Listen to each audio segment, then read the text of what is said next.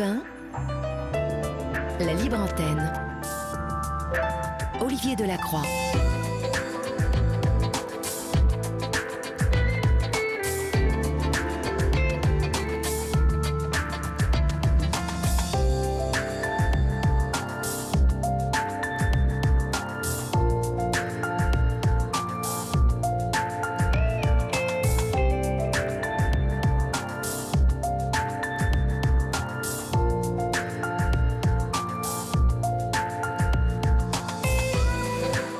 À toutes et à tous. J'espère que vous avez passé une bonne journée déjà. Et j'espère que vous avez passé un excellent week-end, chers amis. Euh, nous sommes ensemble toute la semaine, puisque vous le savez, euh, l'équipe de la Libre Antenne, euh, Julia, qui est revenue de vacances en pleine forme, Laurent, qui était en vacances la semaine passée, et puis Florian. Florian, le pilier de cette émission, qui ne prend aucune vacances, qui ne se repose jamais, qui travaille, qui travaille et qui travaille, qui est là, et votre serviteur aussi. Jusqu'à 1h du matin, vous êtes avec nous et j'espère que vous allez passer un bon moment. 39 21, 50 centimes d'euros la minute. 7 39 21 suivi du mot nuit écrit en lettres majuscules suivi dans l'espace pour vos SMS. Vous nous écrivez aussi vos messages, euh, vos mails à libreantenne.europe1.fr et puis euh, toujours sur notre page Facebook euh, Olivier Delacroix, Yann Moix, la Libre Antenne où vous pouvez écrire aussi à Julien et à Florian en privé. Et ces jeunes gens vous rappelleront dans les plus brefs délais. Voilà, j'espère que vous êtes en forme, car nous, nous le sommes. Votre libre antenne du lundi, c'est parti. Olivier Delacroix est à votre écoute sur Europe 1. Et pour débuter cette émission, nous accueillons Juliette. Bonsoir Juliette. Bonsoir. Juliette, d'où nous appelez-vous et quel âge avez-vous? Alors, je suis à Paris et j'ai 53 ans. D'accord. Juliette, on, va parler ensemble euh, d'un sujet euh, qui préoccupe beaucoup de parents. Euh, mmh et qui préoccupe aussi beaucoup de gens, hein, puisque on va évoquer les consommations de d'opiacés, hein, les opiacés étant dans pas mal de médicaments. Vous êtes auteur du livre Maman ne me laisse pas m'endormir, dans lequel vous nous livrez le récit tragique et bouleversant que vous allez nous expliquer maintenant. Je ne vais pas déflorer votre récit. Euh, mm. Il concerne votre fils Joseph. Oui.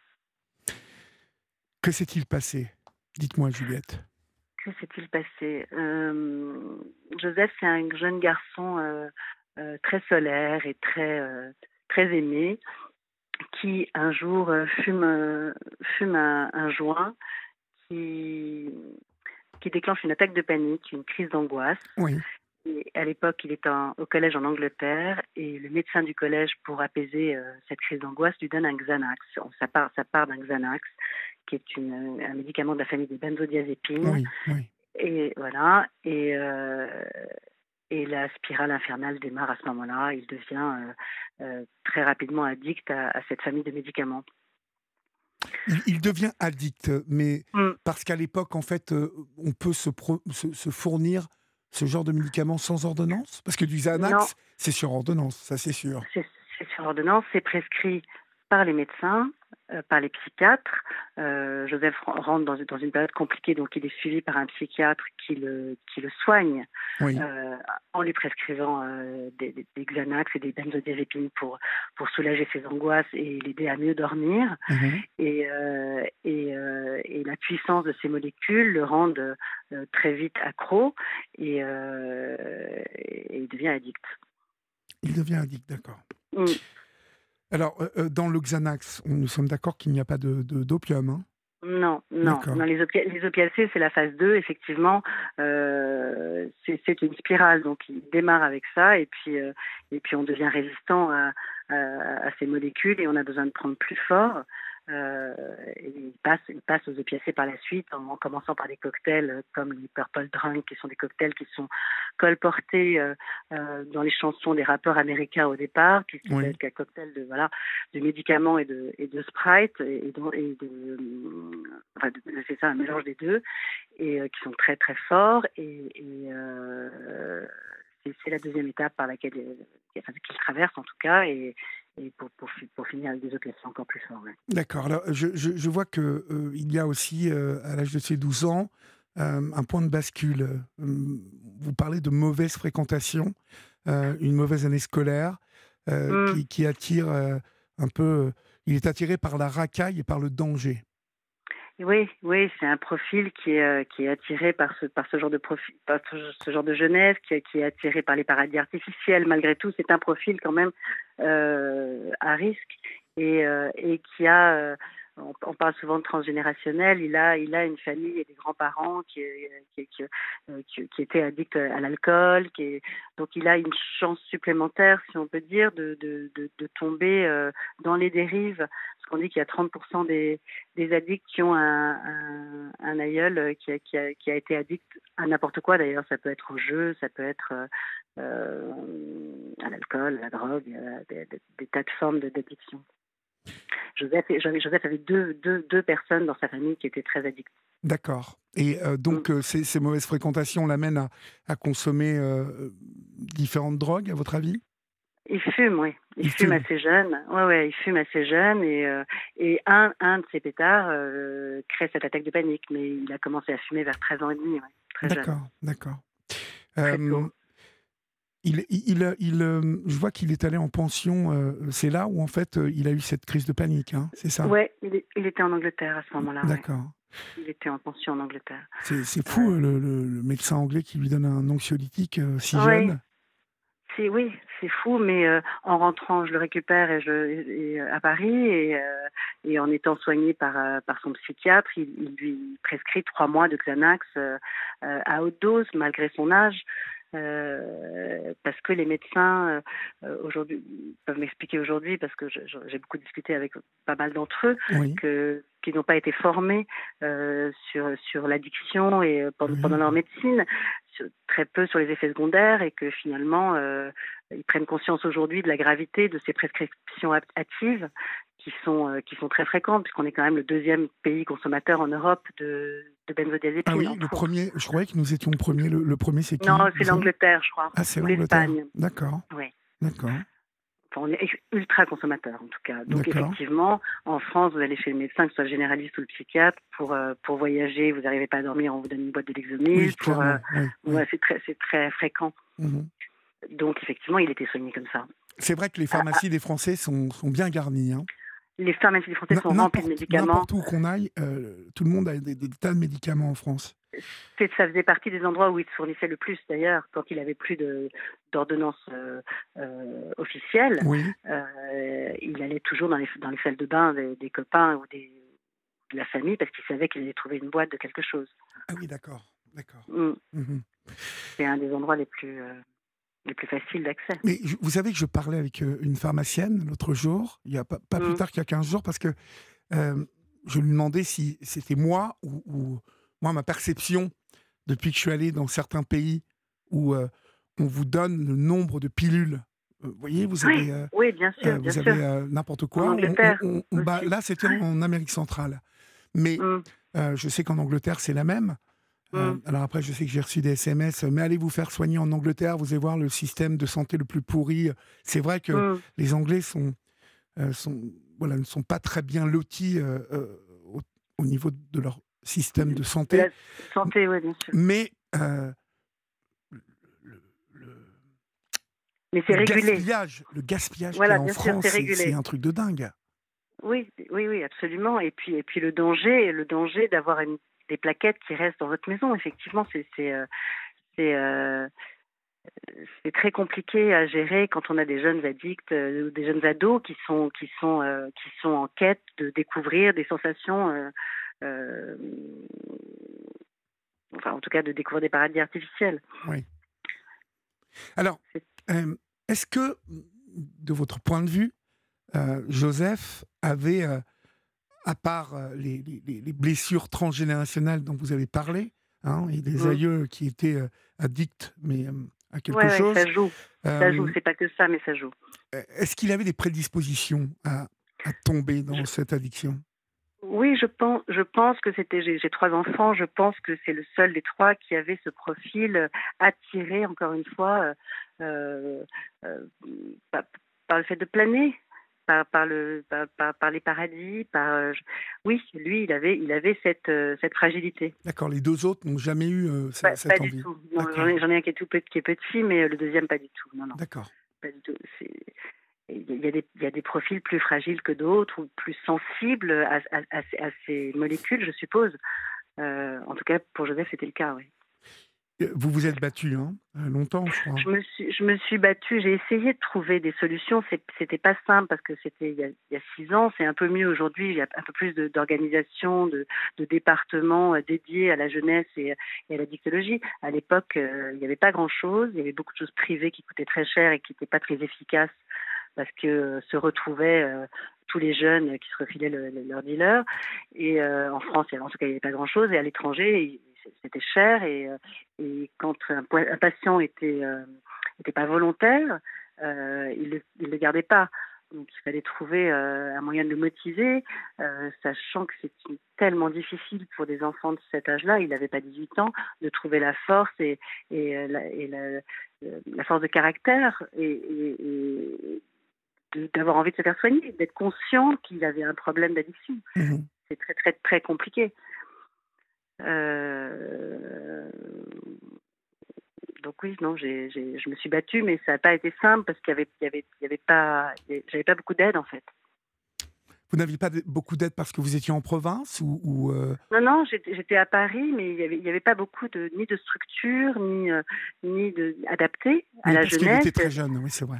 Il, n'avait pas 18 ans et, et, quand il se je l'ai mis beaucoup en cure, il en a fait plusieurs. Il se retrouvait avec des, addicts à l'héroïne de, 55 ans. Oui, il ne comprenait pas ce qu'il faisait là, ce qui, est, mmh normal. Mmh il y avait très peu de choses dédiées en fait. Je crois que ça s'améliore, je crois que c'est mieux qu'avant, mais euh, euh, c'est pas simple.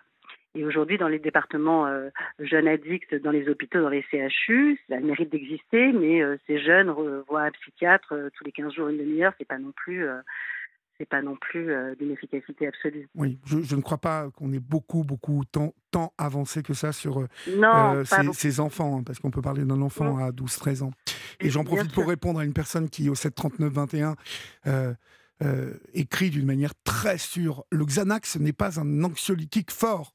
Eh bien, si, chère madame, cher monsieur, le Xanax est un anxiolytique fort pour un enfant de 13 ans. Et euh, pardonnez-moi, euh, on peut Mais même pour les femmes. Mais oui, enfin, moi, on m'en a, donné il n'y a pas longtemps pour une opération dentaire. un mm. Xanax, je peux vous dire que ça m'a mis sur le toit. Donc, euh, Mais bien sûr. je ne sais pas comment vous pouvez affirmer que le Xanax n'est pas un anxiolytique fort. Il y, a, beaucoup de personnes plus âgées qui prennent ça tous les soirs pour s'endormir et qui sont incapables de s'en passer. Hein. donc ça doit être ça. En fait, c'est peut-être une personne qui euh, en prend depuis 15 ans et dit que c'est pas fort. Mais, euh, mais qu'elle essaye d'arrêter, on en reparlera parce que c'est pas, pas facile. De toute façon, vous qui nous écoutez, euh, d'une manière générale, euh, le, témoignage de Juliette ce soir qui euh, est tragique, hein, puisque on va le voir, Joseph n'est plus là aujourd'hui, mm. et c'est tragique parce que mm. ça s'inscrit dans, dans une facilité à consommer des benzodiazépines. ben, c'est ça Benzodiazépine. benzio, benzodiazépine. oui, j'ai du mal à le dire de toute façon. Non, pas et d'une manière générale, vous avez entendu sur cette libre antenne, vous qui l'écoutez régulièrement, beaucoup de personnes qui euh, euh, sont dans la dépression ou dans une grande solitude euh, évoquer qu'ils prennent des antidépresseurs, par exemple aussi. Alors, c'est une autre famille de médicaments. C'est une autre famille. C'est pas une famille addictive. C'est une famille qui peut être dangereuse aussi si le dosage n'est pas le bon, mais c'est pas une famille addictive dans le sens où la molécule ne, ne, ne, prend pas possession de votre corps et, vous n'en avez pas besoin si vous arrêtez de non, mais ça n'est pas si facile que ça à arrêter non plus. Quand non, parce que ça peut être euh, dangereux. Euh, mais c'est pas un manque. Mmh Alors, vous, vous, êtes battu euh, pour Joseph. vous avez trouvé des structures d'accueil en France. non, vous manquiez de structures. En, Angleterre, en, Espagne. Oui. il l'a vécu comment, ça, de partir en Angleterre et en Espagne? Il l'a très mal vécu. Il n'a pas du tout, euh, il a pas du tout adhéré au, programme parce que d'abord il était trop jeune pour prendre conscience que ça pouvait l'aider, et ensuite parce que il était entouré de gens, comme je vous l'ai dit, plus âgés ou, ou avec des ou avec des addictions qui étaient très très graves. Euh, au stade où il en était lui à ce moment-là et euh, il comprenait pas ce qu'il faisait là et donc euh, et donc il refusait de rester et on me le rendait parce qu'on me disait contre sa volonté on a un patient on ne le garde pas. Donc vous pouvez le récupérer. Sinon on le met dans la rue demain matin la police le récupérera. Donc c'était très simple c'était euh, c'était il faut une vraie force de caractère et une vraie maturité pour avoir envie de se soigner ce qui est, est quasiment impossible quand on a cet âge-là. Mmh Alors la, nuit où il a fait cette overdose, dans, dans quelles mmh. circonstances fait-il cette overdose? Alors la, nuit où il fait cette overdose, euh, il a passé un an sobre. La dernière année, il a, il a, il a, il a plus touché à rien. Et puis, euh, et puis un jour, il a recommencé, euh, le pouls dans la tête, comme on peut souvent l'exprimer, qui vous lâche jamais. Et un soir, je ne sais pas ce qui s'est passé, il a, il a, replongé. Et puis, j'ai voulu le faire interné dans un service de psychiatrie et son psychiatre m'a expliqué qu'on ne pouvait pas, il était majeur. Ça aussi, c'est un vrai problème à, évoquer, c'est que lorsqu'ils sont majeurs, on n'a plus la main et, euh, si lui ne consent pas à, entrer à l'hôpital, je ne peux pas, je ne peux pas l'imposer. Donc c'est compliqué parce qu'il y, a une vraie partie de, mise en danger et qu'on ne peut pas maîtriser. Euh, et donc pour éviter, euh, le, médecin m'a dit, le petit psychiatre m'a dit, on ne peut pas l'insommer, envoyez-le quelques jours quelque part, qu'il respire et peut-être parfois juste le changement d'environnement peut, peut, lui faire reprendre ses esprits. Il est parti chez sa grand-mère euh, à Cannes euh, pendant 3-4 jours pour, pour changer d'air en fait, pour changer, changer d'environnement. D'accord. Et, il s'est sauvé par la fenêtre au milieu de la nuit où il est allé dans une fête foraine où il a trouvé ce qu'il a tué. dans une fête foraine une fête foraine à Cannes. Et il a trouvé des dealers qui lui ont vendu du fentanyl. Le fentanyl, oh c'est le plus fort des opiacés. C'est celui qu'on donne en, fin de vie dans les cancers euh, en phase terminale, qui, sont des médicaments euh, propres, mais qui sont aussi vendus euh, par les labos clandestins et par les dealers, donc fabriqués, je sais pas, pas, pas, pas par des labos, euh, pharmaceutiques et, euh, et, et, puis de toute façon ce sont des médicaments qui, qui, vous tuent. Oui. Voilà. Et euh, il, a, il, a, il, a, trouvé ça. J'ai pu faire analyser par la suite, parce qu'il restait une gélule par, par les stupes, et j'ai pu savoir ce que c'était, sinon j'aurais jamais su, parce que le bilan toxico après son décès décelait des, des, tas d'opiacés, des tas de benzodiazépines mélangés, mais, mais on n'avait pas le, le nom des médicaments c'est fou parce qu'il il ne savait peut-être pas ce qu'il prenait ce soir-là. Il savait, il savait parce que il savait pas que c'était du fentanyl, mais il savait que c'était euh, une forme de morphine parce qu'il a échangé euh, avec une de ses amies et, et, euh, il était en panique. Il, il, a su qu'il avait pris quelque chose qui était trop fort. Il a compris. On a un, témoignage au 739-21 qui nous dit Je suis médecin il est extrêmement difficile d'arrêter euh, les benzos.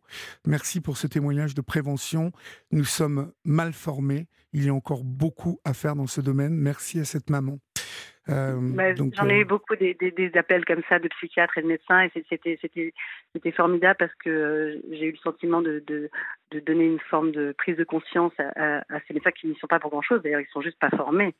Et, et euh, peut-être ça peut aider justement à ne pas prescrire trop rapidement. Oui, parce que je, je pense que euh, enfin, quand on sait ce que c'est que ces benzos, il euh, faut faire attention oui, à prescrire ça. Si, si on les prescrivait, comme on l'évoquait tout à l'heure, pas la boîte entière, vous voyez, mais un certain nombre de pilules, bien sûr. le temps, voilà, mais là...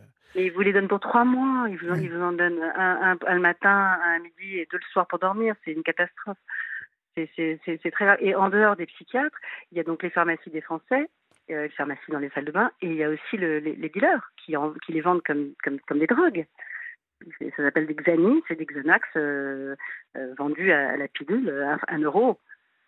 Et ils, avalent des plaquettes entières. ça, je ne savais pas qu'il y avait un trafic de, médicaments comme ça aussi, de mmh. benzo. Si, si. Et donc, lui, lui, lui, à la fin, connaissait tous ces réseaux-là, en fait lui, il avait tous les réseaux, euh, évidemment, euh, avec tous les tous les tous les tous les sites et puis tous les, réseaux sociaux que que, que, moi j'avais du mal à, comprendre, enfin à, aborder parce que c'est pas ma génération. mais enfin ma génération aussi, mais c'est pas voilà, c'est pas des choses, c'est pas des endroits où je me rends forcément. Donc et puis c'est difficile d'avoir le contrôle sur ces choses-là. Bien sûr. Sur ces échanges-là. Est-ce que on a on a attrapé le dealer qui lui a vendu ses saloperies Non, non, on n'a pas attrapé le dealer parce que figurez-vous qu'il n'y a pas eu d'enquête qui est, ce qui est très étonnant. Moi, j'étais dans un état qui m'a empêché à ce moment-là de même y penser, mais j'ai même pas eu de passage de police à l'hôpital de Cannes, j'ai pas eu, j'ai pas, pas eu de flic, j'ai pas eu, j'ai pas eu d'enquête, j'ai eu rien du tout. donc non, il n'y a pas eu, il a pas eu de. Et, à, quel titre vous n'avez pas eu, euh, il n'y a pas eu d'enquête en fait, parce que. Je sais pas. Normalement, pour une overdose, oui, normal, normalement, une overdose avec un jeune de 18 ans, j'aurais dû avoir tout de suite deux flics dans la, dans la chambre. Non, je ne sais pas je sais pas, et le temps, et le temps de, de, reprendre mes esprits, entre guillemets, euh, il était trop tard. Si j'en ai parlé euh, au patron du stup après à Paris, celui qui a, qui a réussi à, me dire quel était ce médicament, mais, mais euh, c'était trop tard. C'était trop tard. Donc on n'a pas fait. Mais on fait d'autres actions aujourd'hui. Moi, j'ai fait pas mal de prévention dans les collèges pour, parler à la jeunesse. J'essaie je, de, monter avec le ministère de la Santé parce que mon livre a été adapté, il passe sur France Télé bientôt et du coup ils vont lancer une campagne de prévention contre les dangers des benzodiazépines au moment de, la diffusion du film. On continue à faire des petites choses comme ça qui, qui, euh, j'espère alerteront de tous ces dangers-là. Mais, euh, mais c'est vrai que c'est pas c'est très peu pris en compte en France. Aux États-Unis, ça ouvre le journal tous les soirs à 20h. Euh, il y a tellement de morts que, que, que, c'est le devant les armes. Hein, États-Unis, c'est la crise des opiacés, c'est une catastrophe. Euh, en France, les, on les, peu. les, opiacés tuent plus que les armes aux États-Unis. Oui, euh, y a, je le rappelle, il y a une excellente série qui s'appelle Dopsic sur Disney+. J'ai pas réussi à la regarder. Mais, elle, elle, parle donc de ces opiacés et, mm. des ravages qu'elle fait chez les jeunes, mais les moins jeunes aussi, parce que le problème, c'est que très vite, on tombe euh, au bout de 2-3 jours euh, très vite accro. Mais le problème, c'est que ce sont des gens, ce sont des gens qui se cassent l'épaule et à qui on prescrit. Qui, euh, qui ont mal au dos. Qui ont très mal au dos. Rien, voilà. Et des gens qui vivent en famille, qui sont parfaitement équilibrés, normaux, et à qui on prescrit des tas de trucs comme ça, et de d'opiacés. Et puis après, aux États-Unis, le problème, c'est qu'il y a des killers, des, des, pain killer shops, des, des, des, magasins où on vend les ordonnances. Oui qui se procurent tout ce qui. De toute façon, ils sont accros, c'est fini. C'est très compliqué. Bah D'ailleurs, on doit à ces médicaments euh, la mort de Prince, la mort euh, de oui, la même chose. Michael Jackson. Euh, la même je, chose. je, crois qu'il y a beaucoup de. fentanyl aussi. Oui, c'est ça. Ce sont des saloperies. Il y en a plein, oui, des, saloperies, absolument.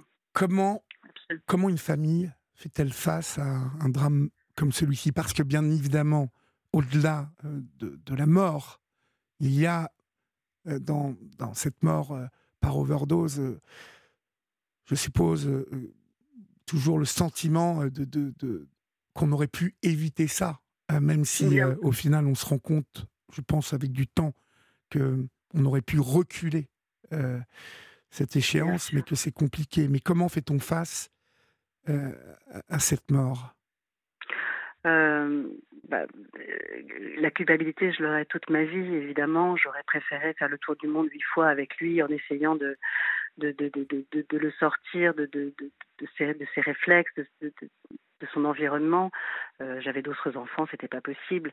Mais, euh, mais voilà, j'ai d'autres enfants justement, et donc euh, il a fallu que je me lève et que je souris le matin à, à mes deux autres et que, et que je continue à vivre. En étant une maman debout, solide et souriante, parce que parce qu'il y en avait deux autres.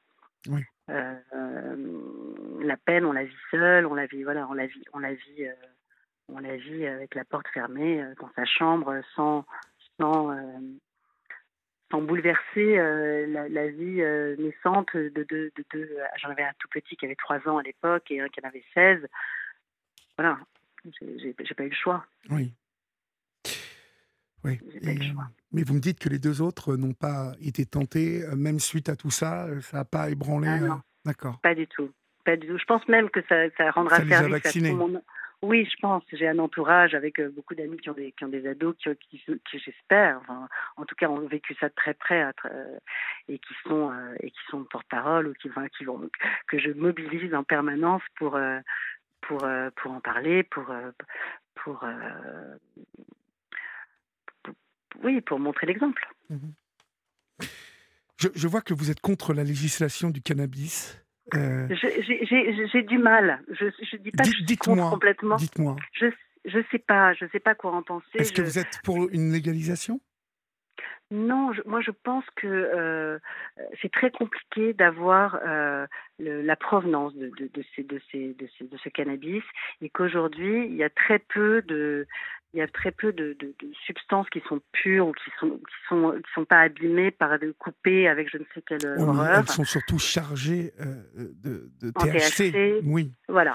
voilà. Beaucoup, de gens, beaucoup de gens se, se, se, se dressent contre l'idée même euh, d'une légalisation. Mais je pense malheureusement que tous nos politiques ne savent pas ce qu'est le cannabis, en fait, ne connaissent pas ces problèmes de THC, et même ceux qui ont mis leur nez dedans, en fait, ils ont oublié quelque chose. C'est qu'au même titre qu'on fume notre première clope, parce qu'on est jeune, par mmh. défiance, par curiosité aussi, euh, mais surtout par défiance parce que c'est interdit. Mmh. Je pense qu'on va au cannabis de la même manière, parce que comme c'est interdit, euh, en tout cas, j'en ai fait l'expérience, moi, quand j'étais jeune. Euh, parce que c'est interdit, eh bien, on se dit, oh, ah, je, vais essayer quand même. Et puis, euh, puis finalement, quand on essaye, pour peu que ça nous plaise, après, après on est un peu les malins. On est un peu les malins de la bande sans s'apercevoir mmh. que finalement c'est très mauvais et que c'est surtout la porte ouverte à la prochaine étape. Euh, c'est vrai, et, pas seulement, même, même si on reste à cette étape-là, euh, les ravages sont connus. Euh, Sainte-Anne est remplie de jeunes schizophrènes qui ont été ravagés par un pétard qui, qui était surdosé. On le dit souvent sur cette antenne. Mais, mais c'est vrai. Donc, donc légaliser ça, non, je ne peux pas. Je, ben, peux moi, pas supporter d'ailleurs de voir de, je suis pour la légalisation avec les jeunes autour. Vous êtes pour? Je suis pour parce que ça permettrait déjà comme en Hollande. Euh, d'avoir euh, une. Mais ça marche pas. Mais si ça marche, bien sûr que si ça marche. Mais c'est pas, bah, hmm. bien sûr que ça marche. Bien sûr, vous avez une jeunesse hollandaise qui fume beaucoup moins, mais euh, voire même de, je crois que les, les chiffres, c'est par rapport à nous, c'est pas les chiffres. Bah, c'est plus de la moitié, mais bien plus que de la moitié, parce que justement, il n'y a pas. autorisé, n'y a pas d'interdit. Bien sûr, il n'y a pas d'interdit, donc déjà ça élimine toute une partie de, sans doute, de jeunes qui vont, essayer. Et je pense en plus que la légalisation permettrait un contrôle sur les produits. Euh, ça permettrait de les vendre moins cher aussi, et puis de surtout de contrôler euh, le, niveau de THC. Alors bien évidemment, ça n'empêcherait pas les, les, réseaux parallèles de continuer à vendre, mais ça leur mettrait quand même un grand coup. et en termes de santé publique, je pense que on pourra avoir une, un vrai contrôle, vous voyez, euh, en tout cas un, contact avec cette population.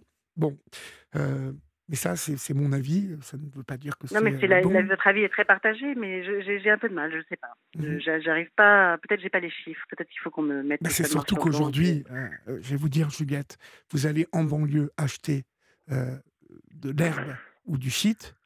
Mmh les mecs euh, mais vendent des trucs super forts.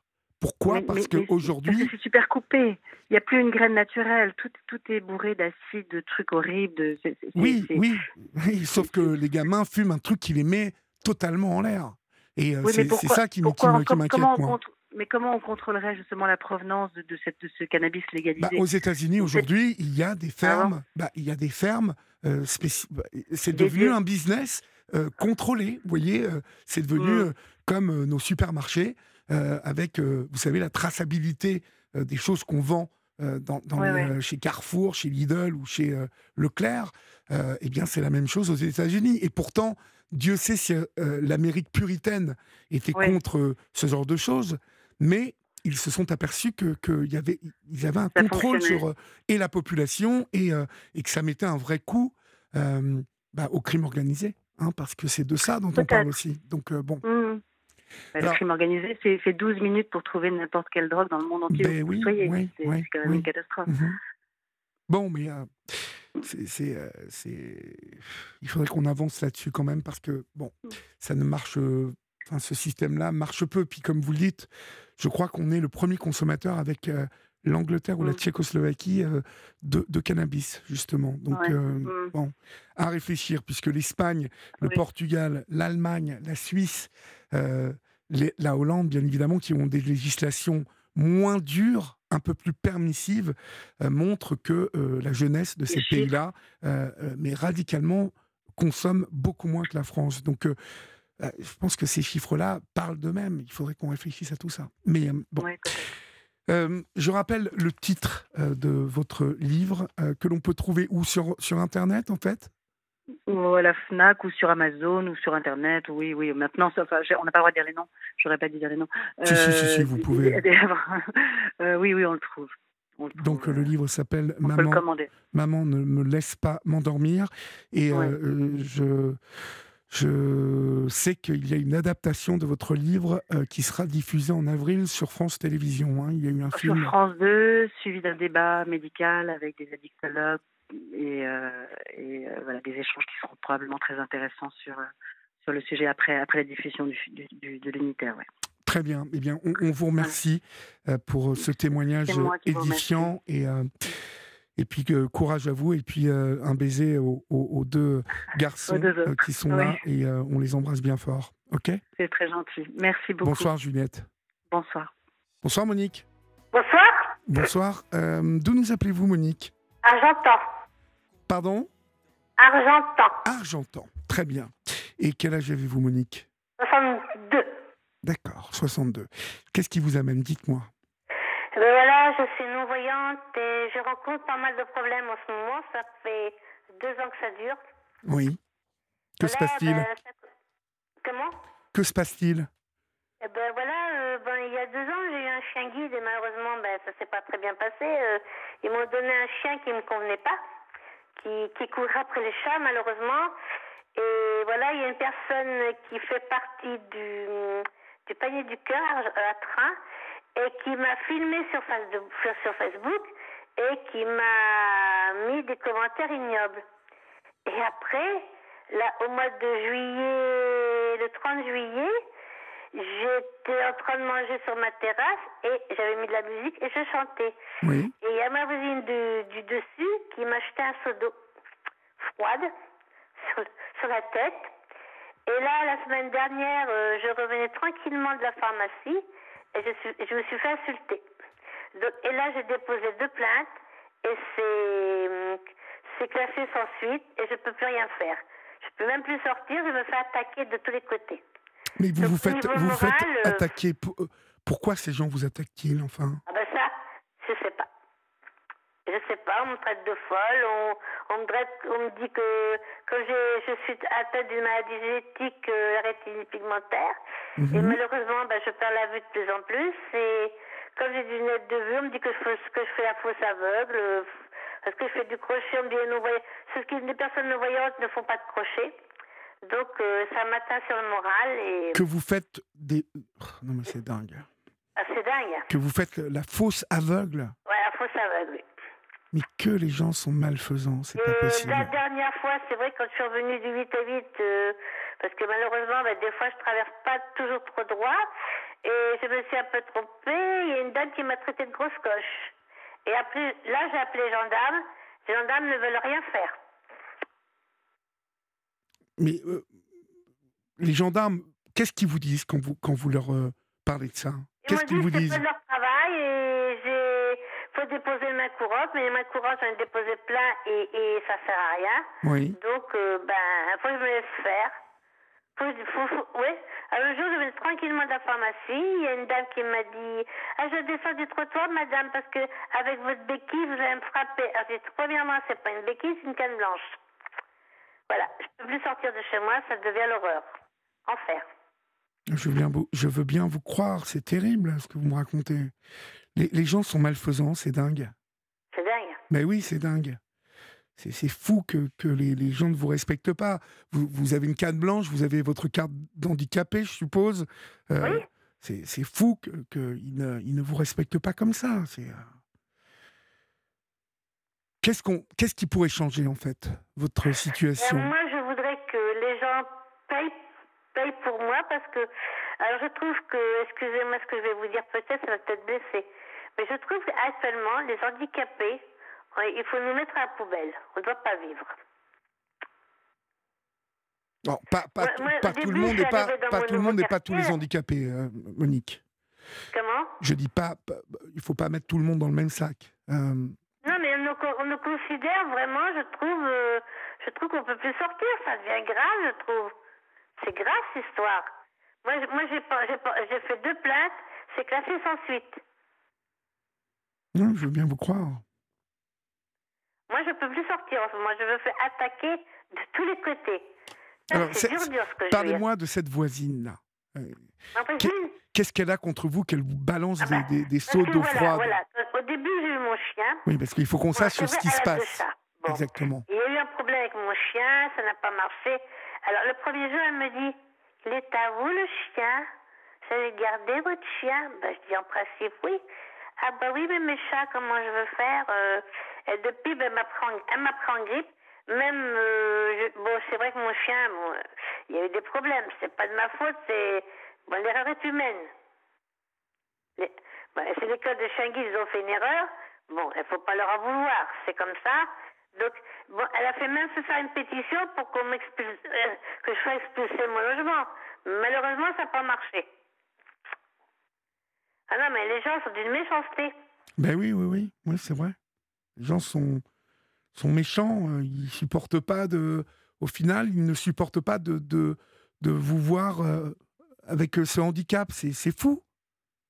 Oui, parce que c'est vrai que bon, ben, c'est une maladie génétique. Malheureusement, bon, on peut rien faire, c'est comme ça. Donc le, le problème, j'ai fait des rééducations à Paris, quatre mois et demi. Bon, j'ai retrouvé de l'autonomie.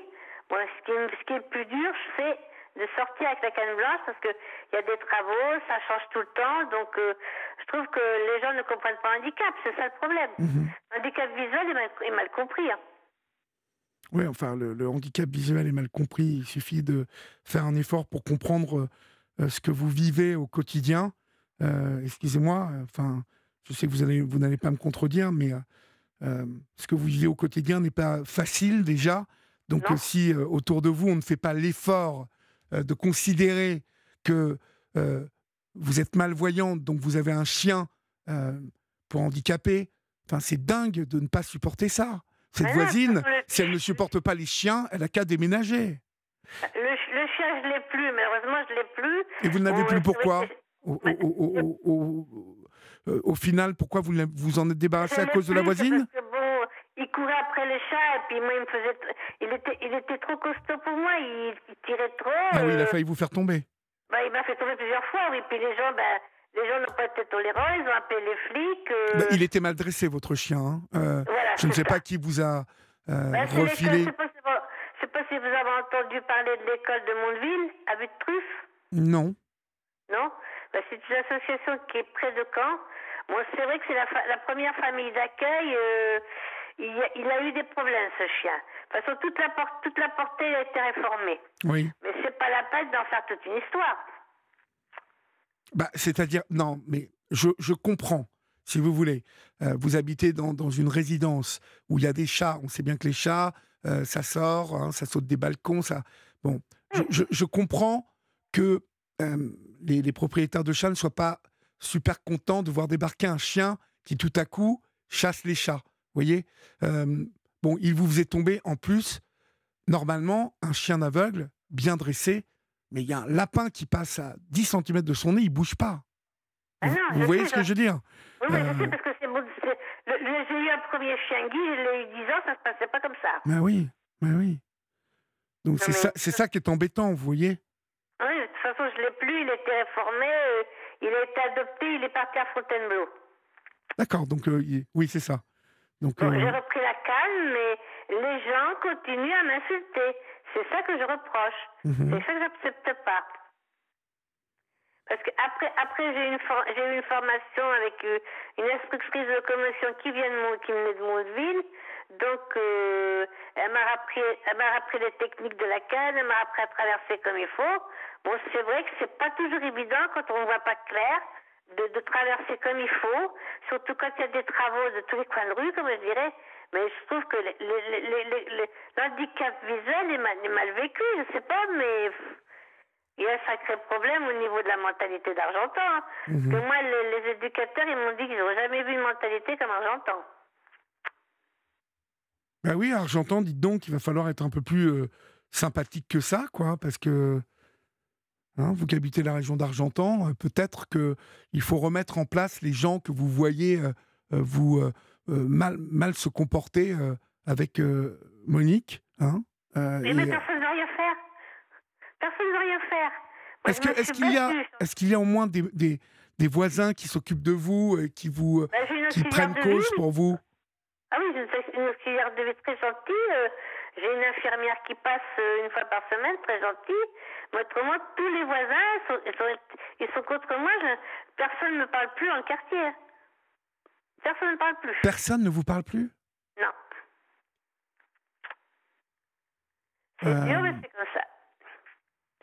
Et alors, déménager, vous, vous n'auriez pas envie de déménager, de quitter ce ben quartier? Non, parce que je suis dans un logement pour handicapés. Et j'ai déjà mis assez longtemps pour l'avoir, ce, ce, logement. Et ben, il a une petite cour, tout, et je, je, suis bien. Je suis pas loin des, je suis pas loin du 8 à 8, je suis pas loin de la pharmacie. Euh, vous savez, quand on voit pas et puis qu'on déménage, faut tout rapprendre. Oui, oui, oui, excusez-moi, c'est vrai que je pense pas à ça, mais c'est. C'est. Oui, oui. Non, non, c'est certain que c'est une. Le handicap, euh, faut l'accepter. Quand, quand on a vu et qu'on perd la vue, euh, c'est dur. Non, non, mais je, je, suis parfaitement d'accord avec vous. C'est euh, c'est déjà très courageux de votre part. Hein très courageux. Il faut se battre. Comme je dirais, faut se battre pas, c'est bouffer. Malheureusement. Malheureusement, c'est le problème.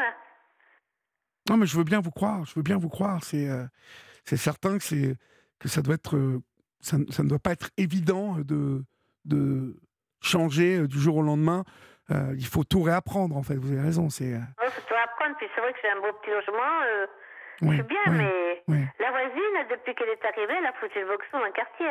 Ah oui? Ah ouais. Oh bah, il n'y a pas qu'avec, a pas qu'avec moi qu'elle a eu des problèmes. Hein. Elle, elle, a posé des problèmes à un petit monsieur qui habite à côté de chez moi, là, qui est quand même à côté de chez moi. lui, parce qu'il avait un chat, et bon, c'est vrai que ils n'ont qu'à le laisser vivre tranquille, c'est pareil. Hein, il été obligé de, de l'emmener. Euh, il a, elle l'a attaqué, hein, et presque il a fallu qu'il se batte aussi. Hein. Bah oui. Tout ça, c'est pas euh, évident. Euh, il n'y a pas de la famille qui peut venir vous voir un peu ah Non, moi, j'ai pas de famille. Je n'ai pas de famille. J'ai ben, quand mon handicap est arrivé, moi, la famille m'a rejeté en plus. C'est comme ça. Bon. Euh, mais, vous savez, bon, c'est pas. La famille, maintenant, bon, j'ai fait un trait dessus, ben, c'est malheureux, c'est comme ça. Mais euh, moi, je suis j'ai jamais été aussi heureuse que maintenant. Le problème, euh, c'est l'entourage, quoi. non, il a fallu que. Et puis, puis dès qu'on voit la voiture de l'école de Schengen, ça fait partie de l'école de Schengen, mais c'est la l'instructrice en locomotion qui vient me voir de temps en temps. Et ben, on dit, ah ben c'est quand tu vas voir un chien, tu vas voir un autre chien. Et puis un monsieur, le jour, euh, je revenais du plan d'eau. Bon, c'est vrai, j'attendais que tes voitures passent pour traverser. Il me dit alors, t'es parti ton chien? Hein On est content, hein? Tu m'as traité, tu tapais ton chien. Et j'ai jamais tapé son, j'ai jamais tapé mon chien, mais c'est pas grave. Bah écoutez, je vais vous dire, Monique. Je vais vous donner un conseil avant qu'on se quitte. Hein oui. Euh, quand l'école va revenir vous proposer un chien. Ah, de toute façon, je n'aurais plus parce que le problème, euh, j'ai des problèmes de santé en, ce moment. Euh, D'accord. J'attends pour me faire opérer du dos, donc euh, bon. non, non, je, ça, je n'aurais plus, mais c'est pas grave parce que j'arrive à vivre, mais moi, c'est les gens qui me posent problème. Ben oui, mais en, tout le monde, dans cette histoire, personne n'a l'air de vouloir faire un pas les uns vers les autres, donc ça va être compliqué. Ah bah écoutez, en tout cas, je vous souhaite plein de courage, Monique. Euh, vous, vous semblez en avoir beaucoup. Euh, et puis, bien évidemment, si la situation se gâte, euh, vous me rappelez, puis on essaiera d'en reparler, d'essayer de trouver des solutions. D'accord? C'est ce que je voulais savoir. On ne peut pas trouver une solution parce que moi, moi j'ai appelé les gendarmes. Là, j'ai un avocat, mais qui ne bouge pas. C'est classé sans suite. ça bouge pas l'avocat. Ah oui, mais vous savez, c'est pas moi qui vais c'est pas moi qui vais vous trouver, euh, vous trouver une solution là maintenant, ma pauvre Monique, parce que si les gendarmes, l'avocat n'ont pas trouvé, euh, je, malheureusement, je ne peux pas faire du miracle. En tout cas, on vous embrasse bien fort et puis rappelez-nous si la situation empire. Bonne nuit, Monique. Merci, au revoir. Au revoir. Au revoir, Olivier, merci beaucoup. Bonne soirée, au revoir. Au revoir. Je me disais que vous avez de la chance sur Europe 1, d'abord parce que vous avez une info complète pardon, une info pointue. Et puis, euh, vous avez aussi une info dans laquelle Gaspard Proust, tous les matins, euh, pendant la matinale d'Europe 1, revient euh, tous les matins, le mercredi, non, il revient trois fois par semaine, hein, les mardis, mercredis et jeudis, à 8h34 sur Europe 1, et il commente l'actu, et croyez-moi, ça pique. Et puis, Gaspard Proust, c'est aussi le puisque vous avez le droit au meilleur de Gaspard Proust, qui est aussi à retrouver les samedis et les dimanches dans Europe 1 Matin Week-end, présenté par Lénaïque Monnier euh, de 6h à 8h. Donc euh, vous voilà comblé avec euh, ce Gaspard Proust qui, je ne sais plus s'il est belge, Gaspard Proust, ou s'il est bien de chez nous, français, mais en tout cas, il est très drôle et vous le retrouvez avec ses commentaires de l'actu qui piquent. Vous êtes sur Europe 1, c'est la libre antenne jusqu'à 1h du matin et nous accueillons Christina maintenant au 39-21. Bonsoir Christina. Bonsoir Olivier. Bonsoir. Euh, d'où nous appelez-vous et quel âge avez-vous, Christina? Alors, j'ai 40 ans et je vous appelle du Gard. Du Gard, d'accord. Où exactement dans le Gard? Enfin, sans préciser la ville, si vous voulez. Je préfère pas le dire. D'accord, ok. vous comprendrez pourquoi. D'accord, très bien. Non, c'est parce que j'aime beaucoup le Gard, en fait. Donc, euh, j'y tourne régulièrement. Mais on va rester, euh, on va rester discret. Disons que je suis dans le triangle entre Orange, Avignon et, et Nîmes. D'accord. Ça vous parle? Complètement, complètement. Quelle chance, quelle chance. Oui, j'avoue. Qu'est-ce qui vous amène Dites-moi? Alors, euh, je vous amène parce que je, je, vis quelque chose de très très difficile, de très très compliqué. Oui. Euh, je suis brésilienne. J'ai choisi de venir en France parce que je croyais aux droits de l'homme, à la protection, aux droits, à la justice. Et lorsque j'ai eu 20 ans, donc il y a 13 ans de ça en arrière, euh, une amie a amené quelqu'un chez moi euh, dans une soirée qui m'a mis de GHB dans mon verre et qui m'a violée. Oh. Euh, Racontez-moi déjà ça, parce qu'il faut bien que les jeunes femmes qui nous écoutent, et puis d'ailleurs les moins jeunes, puisque, et les garçons aussi qui nous écoutent ce soir, sachent dans quelles circonstances vous avez pu être euh, voilà drogué. Euh, c'est quelqu'un que vous connaissiez C'est quelqu'un que vous aviez rencontré le soir même? Euh, C'était quelqu'un que j'avais déjà vu une fois et voilà, c'était une, nouvelle connaissance dans notre groupe d'amis. voilà, qu'une de mes copines voulait sortir avec. donc voilà, c'était quelqu'un que j'avais vu peut-être une ou deux fois en soirée comme ça, mais plus en fait. Et juste donc pour les symptômes, pour celles qui, pour ceux qui observent, donc les personnes qui sont en train de boire, euh, c'est comme si la personne avait bu euh, une bouteille de whisky complète au bulot comme ça non-stop. Euh, on a vraiment l'impression que la personne elle est très très ivre, mais en fait pas du tout. Il faut, faut, vraiment faire très très attention au GHB, c'est un réel fléau, un réel fléau. Et surtout que ça disparaît donc du corps au bout de 4 heures. et c'est quasi impossible de pouvoir prouver qu'on a été violé. Ah bon, ah ouais. ah, ça, ça, reste pas dans le sang, ça oui, c'est le grand problème du GHB. Ah oui, d'accord. Il ne reste pas dans le sang. Et donc, le lendemain, je suis allée euh, porter plainte, oui. évidemment, pour cela. Et c'est là que mon enfer judiciaire a commencé. Euh, refus de plainte. Euh, pardonnez-moi de vous, de vous interrompre. Vous n'avez aucun souvenir du viol?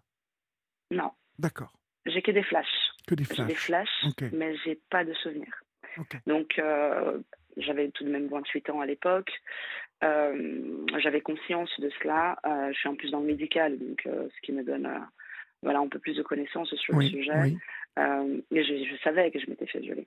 Et donc, pour le coup, en plus, je, n'avais absolument aucun intérêt. Je suis chrétienne. Je ne suis pas du genre, en fait, à avoir des relations sexuelles de ce genre. donc, pour le coup, pour moi, c'était tout à fait voilà, clair. je me suis fait violer. Euh, le policier qui m'a reçu a dit qu'il clairement s'il prenait la plainte de toutes les salopes qui se faisaient troncher en fait les samedis soirs et qui regrettaient. Oh là là Et il m'a foutu dehors. Ah non, mais des phrases comme ça, j'en ai, j'en ai eu une centaine hein, dans ma carrière. Non, mais c'est très grave ce, ce, que vous dites. Ah ouais, ouais. Ah ouais, bah, Parce qu'un policier qui, qui, accueille comme ça une femme violée, si sa hiérarchie l'apprend, je peux vous dire que ça va, ça va vraiment péter pour lui, quoi. Absolument pas. encore aujourd'hui, ils font la même chose. je peux vous dire ça, dans la vraie vie, ça ne change rien pour les victimes. Hein. On se fait toujours autant bouler. Ah Excusez-moi, j'avais cassé certainement en fait les, tout, tout, euh, je veux dire, tout le fantasme qu'on peut avoir sur la justice française, euh, mais c'est une, c'est une réalité. Euh, preuve il en est, c'est que pour le coup, je, je me suis réveillée enceinte, donc j'ai refusé d'avorter. Vous êtes réveillée enceinte, ma pauvre, oh là là. Bah oui. Mais quelle galère. J'ai fait le choix de garder ma fille parce que ben, pour moi c'était important. voilà, chacun fait, dispose de son corps, il fait son choix. J'ai fait le mien. Euh, sauf que je ne savais pas qu'en France, on ne peut pas refuser à un père de reconnaître son enfant, même si c'est est issu d'un viol. Euh, il l'a reconnu après la naissance. Et c'est à partir de là qu'il Il l'a reconnu après la naissance? Ouais. Mais c'est-à-dire, vous étiez encore en relation avec lui? Bah, En fait, bah, on avait toujours les mêmes gérants d'amis. Donc moi, je ne savais pas trop quoi faire en fait hein, quand euh, je, voilà j'étais enceinte. Mes amis euh, ont su, lui, il été au courant, il est venu me voir. J'ai essayé d'être la plus honnête avec lui en disant, bah, écoute, clairement, je, j'assumerai cet enfant toute seule, j'ai pas besoin de toi en fait. Euh, au contraire, disparaît de ma vie. j'avais même réussi à ce qu'il me signe un papier comme quoi il reconnaissait pas la petite. Euh, parce qu'entre deux, bah, il, a, il voulait venir habiter chez moi. Hein. Il, a débarqué avec ses meubles. J'ai failli perdre la petite au moins quatre fois pendant la grossesse. Euh, enfin, il a fait vraiment, mais de ma vie, un enfer. J'ai réussi à obtenir un papier comme quoi ils ne la reconnaissent pas. Et, euh, et, je ne sais pas par quel miracle, en fait, il a su que j'étais à la maternité et il a débarqué, en fait, le jour de l'accouchement. Et c'est là qu'il a reconnu la petite. Je suppose parce qu'il voulait savoir si elle était blanche. Mais ça, c'est avec le recul. Euh, il voulait savoir si elle était blanche. Oui, parce qu'il est raciste. Euh, je suis brésilienne, euh, comme je vous l'ai dit en préambule. D'accord, oui, je bien, bien saisi. Et, et je n'ai appris que plus tard qu'il racontait, à partir de là, donc il a fait de ma vie un enfer parce qu'il a commencé à raconter à qui veut bien l'entendre, que nous étions en couple depuis plus de deux ans et que je lui ai fait un enfant dans le dos pour bénéficier des aides sociales et oh. avoir des papiers. la chose, c'est qu'il a fait ça aux impôts. Les impôts l'ont cru il s'est déclaré à mon domicile. J'ai pour 30 000 euros en fait à payer aux impôts. Oui. Euh, il, la faisait, il le faisait à la justice pendant 9 ans. Euh, il a, il a, jusqu'à encore aujourd'hui, il répète toujours la même folie. Euh, euh, où il a fallu que je me défende. Il l'a fait auprès de sa famille qui m'a tombé dessus. Il leur réclamait de l'argent. Il leur dit que je ne lui représenterais pas la petite, que j'empêchais de la voir, que j'étais une prostituée, que, que je ne travaillais pas, que je, je, me prostituais avec ma fille à mon domicile. Enfin. Je me suis fait taper dessus par ses parents, je me suis fait taper dessus par sa sœur, je me suis fait taper dessus par ses compagnes, le tout devant ma fille. Euh, euh, j'ai appelé moi-même les services sociaux pour leur dire bah, écoutez, il faut vraiment que, parce que toutes mes plaintes. Et eh ben, bah non, madame. Hein, euh, quoi, il vous a tapé dessus quand il est venu chercher la petite? Et eh ben, c'est pas grave. Quoi, il n'est pas venu la chercher? C'est pas grave. Mais quoi, madame, il, il, vous diffame, il vous harcèle de partout? C'est pas grave. Mais quoi, madame, vous avez à payer les impôts, mais vous avez qu'à régler ça avec les impôts. Mais il juste toujours la même chose. Mais après tout, vous avez choisi maintenant assumer. Bah, je pense que je peux résumer en fait l'état d'esprit de, de, tous les interlocuteurs que j'ai pu avoir. Euh, de cette manière-là. Euh, vers les 5 ans, donc la petite, elle a commencé à me faire des crises nocturnes parce qu'elle était obligée d'aller là-bas. Oui. Lui, il répétait ses histoires, il la maltraitait.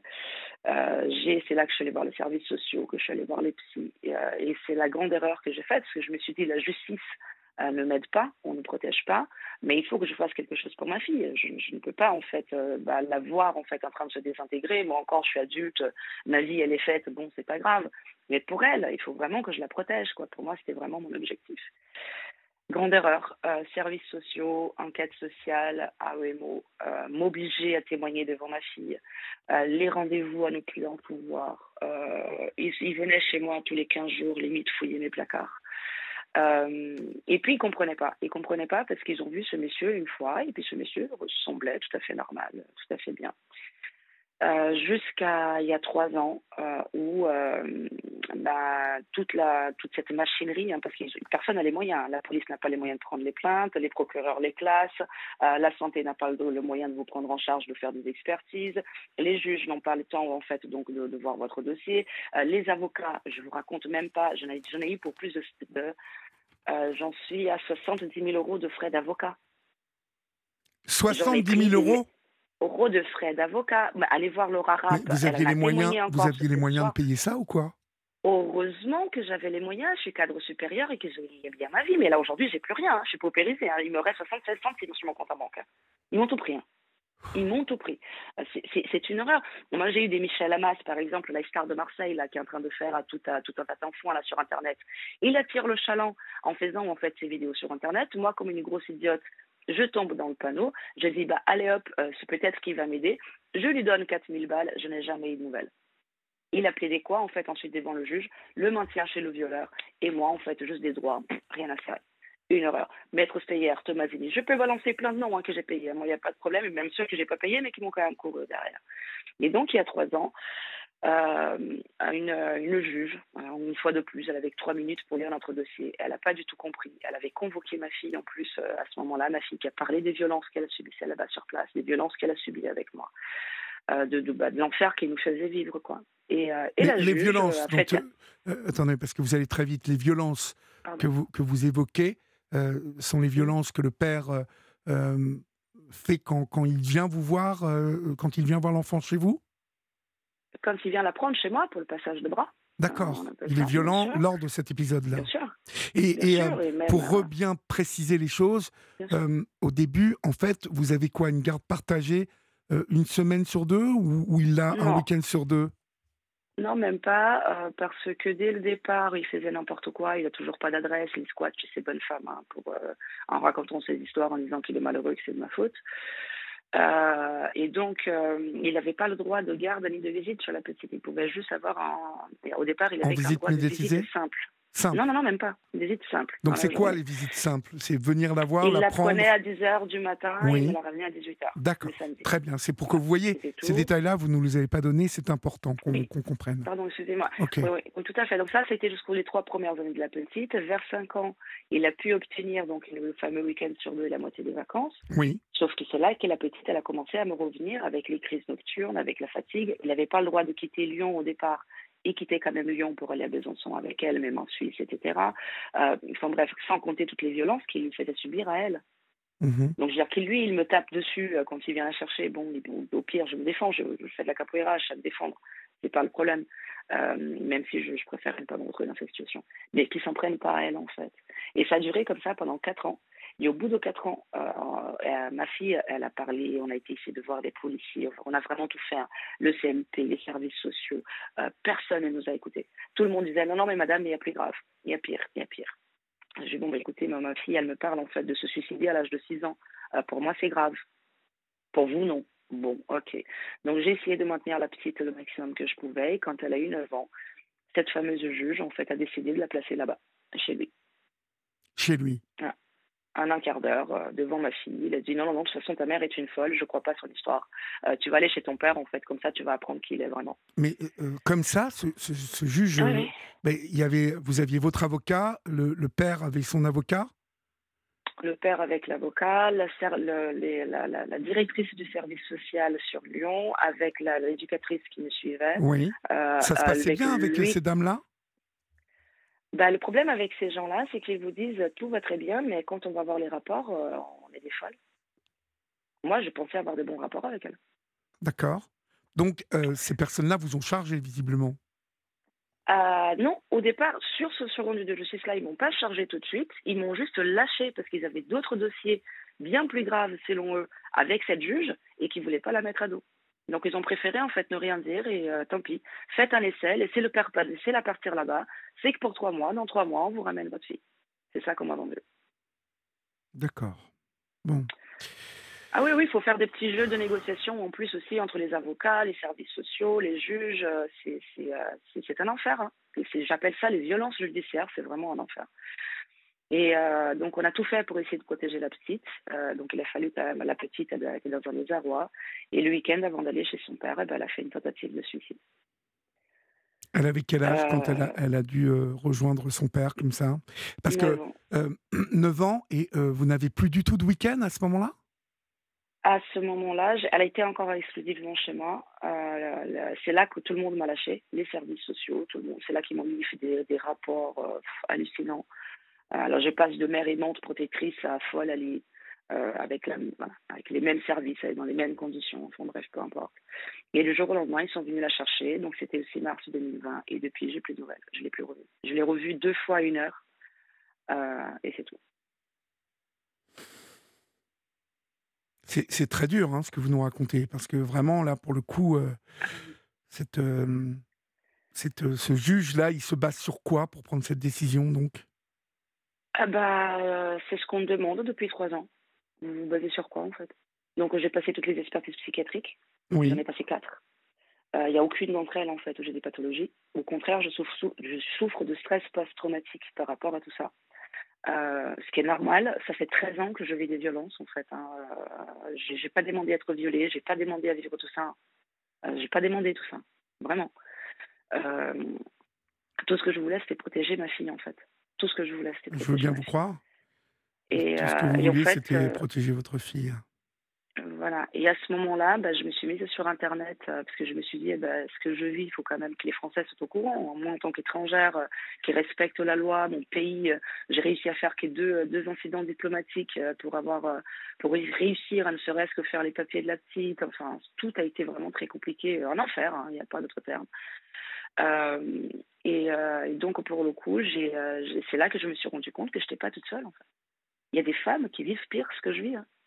Mmh bah euh, là, j'ai commencé à rentrer en contact avec d'autres parents, euh, de femmes et de pères, hein, parce que il n'y a pas. Moi, je, quand je parle de parents protecteurs, je suis pas du tout wokiste, ni féministe, ni rien de tout ça. Hein. C'est parce qu'il soit père ou mère, dès qu'on est face à l'autre parent qui est dysfonctionnel, c'est le parent protecteur en fait qui ramasse. C'est systématique. Ça, par contre, c'est systématique. C'est très très rare de réussir à se faire protéger avec la justice. Et c'est là que j'ai fondé un collectif qui s'appelle Désenfanter, euh, même avec le terme des, avec d'autres mamans, on a commencé à militer, parce que chacune d'entre nous, on se battait chacune de notre côté. On se disait, ben non, il faut absolument qu'on en parle, qu'on en parle, qu'on en parle. Mais en fait, on est des milliers. On est même des millions. En trois ans, j'ai commencé à militer par rapport à ça, en parler de partout. Je suis allée discuter avec la CIVIS, le juge Durand, euh, avec les gens de la SIAZ, avec les gens de Protéger l'Enfant, avec toutes les associations, avec de partout, avec tous les. Laura Rapp, c'est celle qui porte le mieux notre parole aujourd'hui, c'est celle qui a écrit Tweeter ou mourir, euh, qui était encore dansée ce soir euh, devant avec Marlène Schiappa, qui, voilà, qui raconte très bien tout ce qu'on peut vivre. Quoi. Donc, quand on essaye de protéger nos enfants, c'est quasi impossible. Et donc, dans le cadre de ce collectif, euh, je, voilà, je tape de partout, de toutes les portes. Euh, pas pour raconter que mon histoire, parce que je vous dis franchement, euh, mon histoire, elle me pèse, elle m'est lourde. J'ai dû faire un travail psychologique sur moi-même, là, sur six mois, pour commencer à prendre la parole publiquement et arriver, à en parler. Je n'arrivais même pas à en parler. Ça mettait dans un état, je vous raconte même pas. Mais il faut que quelqu'un en parle. Parce que toute la quantité de parents qui meurent, ne serait-ce qu'en fait d'AVC, donc, le, au moment même où on retire ses enfants, il y a des femmes qui meurent, il y a des parents qui meurent. Il y a mhm. Nadia, la, porte-parole de la gendarmerie qui s'est immolée, la quantité qui se suicide de chagrin, ceux qui, qui meurent ensuite donc de, de, de, stress, de, de, pathologie. Euh, donc j'ai même une de mes meilleures amies qui, qui est arrivée de la même chose. Elle est décédée en fait de syndrome de, Tsutsukubo. Son cœur a explosé, littéralement. Euh, sans compter celle qui finit SDF, Mallory Nataf. Vous croyez que c'est pourquoi qu'elle est SDF Elle a passé par les mêmes choses que moi? Elle a été paupérisée. Elle se retrouve SDF aujourd'hui.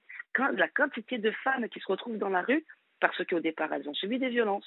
Ces enfants ont subi des violences. Elles ont essayé de se protéger, non seulement dans, aucun dans aucune des chaînes de la police jusqu'à la fin, en fait, donc jusqu'à la justice, Personne ne les croit, personne ne les protège. Les avocats qui passent par là en plus sont des vrais vautours qui sont capables de vous dresser des factures de 10 000 euros, sachant en fait que vous êtes en train de crever la dalle et qui partent en plus en vacances derrière en vous lâchant. En fait, c'est vous qui devez faire le travail à sa place. Et, nous, les victimes, on crève en chemin. Et ça, je n'en peux plus. Voilà, je n'en peux plus.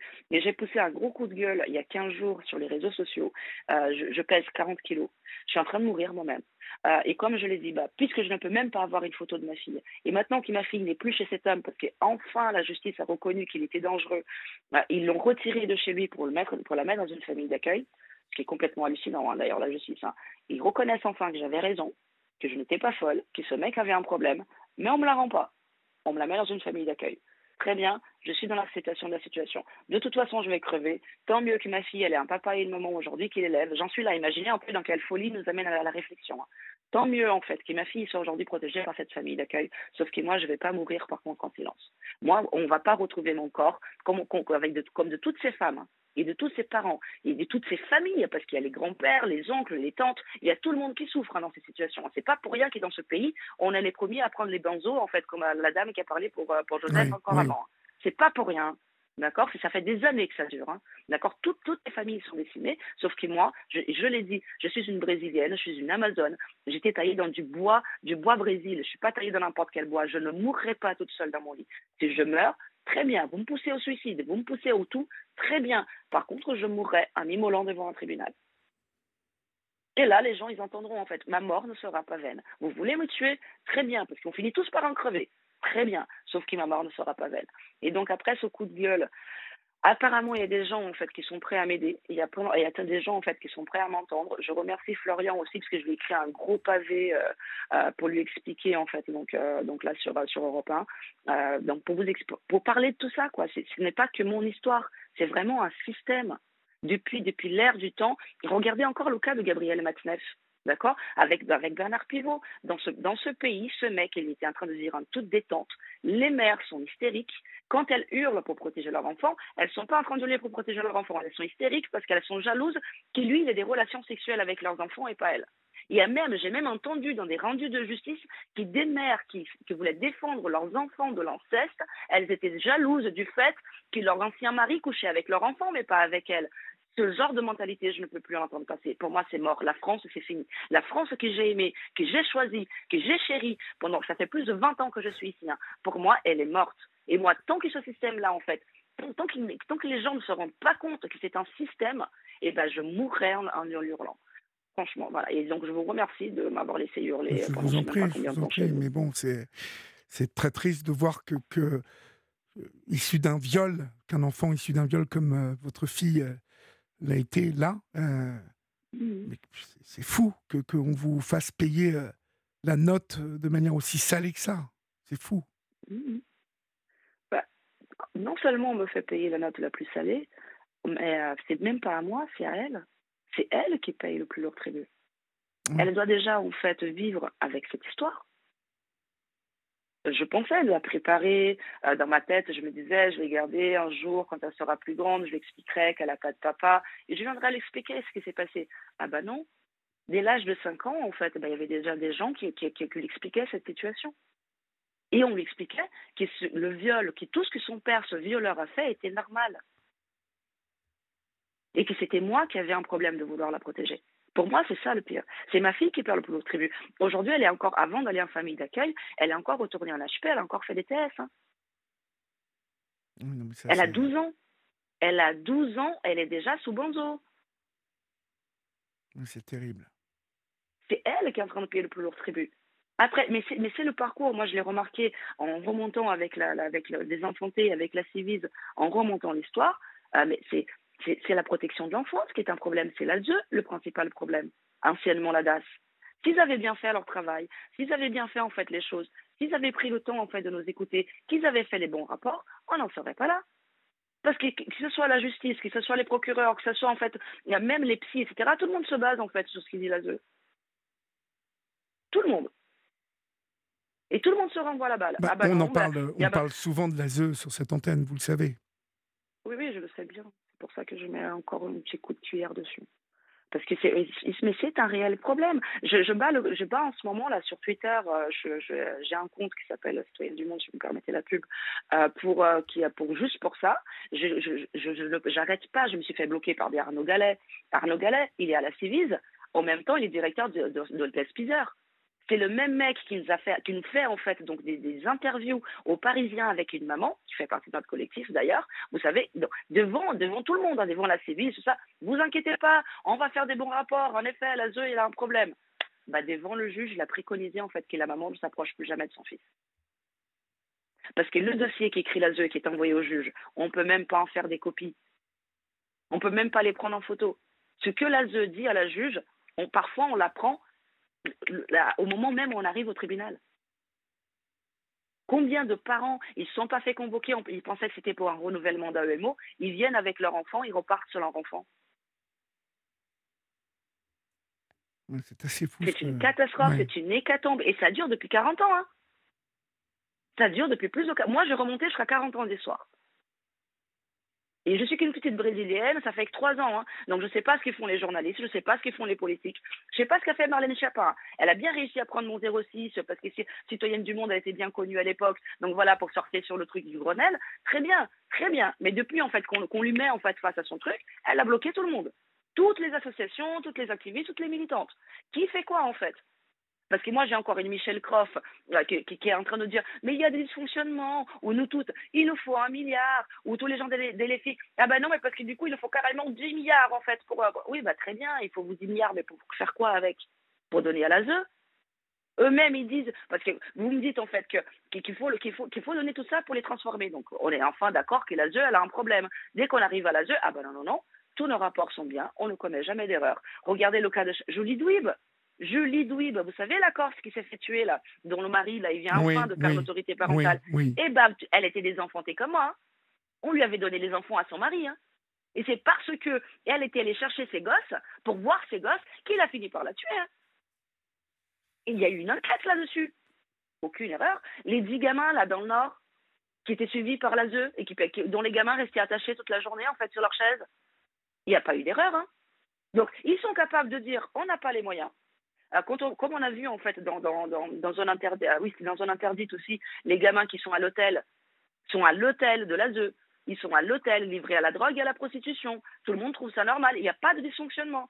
Quand on montre ça, ils disent ah bah non, il n'y a pas de dysfonctionnement. ah, ah bah si, parce qu'on a des moyens. Ah bah mais si vous faut des moyens, c'est parce qu'il y a des dysfonctionnements. Ah non non non, on commet jamais d'erreur. C'est de la folie pure. Donc moi, pour résumer, parce que je pourrais parler de ça pendant des heures, pour vous résumer l'image que j'ai maintenant, vous voyez Astérix et Obélix quand il doit chercher le formulaire 4B violet dans cette maison de fous. Et eh ben c'est exactement ça. On nous renvoie vers le procureur, vers ci, vers ça. Et moi, j'en veux à toutes les personnes qui disent portez plainte, allez voir la justice. Ne faites surtout pas ça. Vous subissez des violences, vous tombez en fait dans cette maison de fous. On vous rend encore fou avant de vous tuer.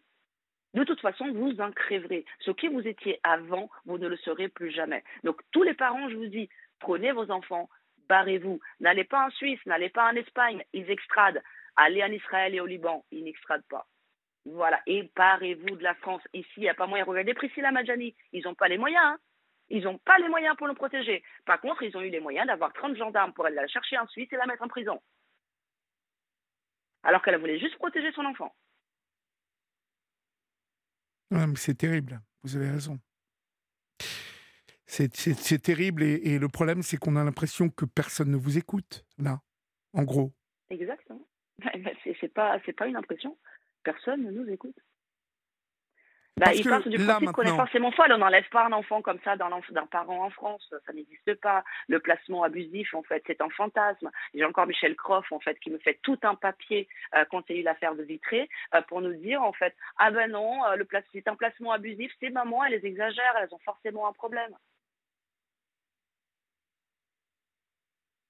Même notre parole, elle est, complètement en fait, disqualifiée de partout. Même en société, euh, mon compagnon, enfin, enfin quelqu'un que j'aime beaucoup, euh, qui vous connaît d'ailleurs, euh, la première fois que je l'ai connu, bah, que je lui ai parlé de mon histoire, il m'a dit clairement, mais en fait, c'est une mythomane. Tu es tellement convaincu de ce que tu racontes que je ne sais pas en fait si c'était une pathologie ou quoi que ce n'est pas possible. En, France, en France, la justice fonctionne.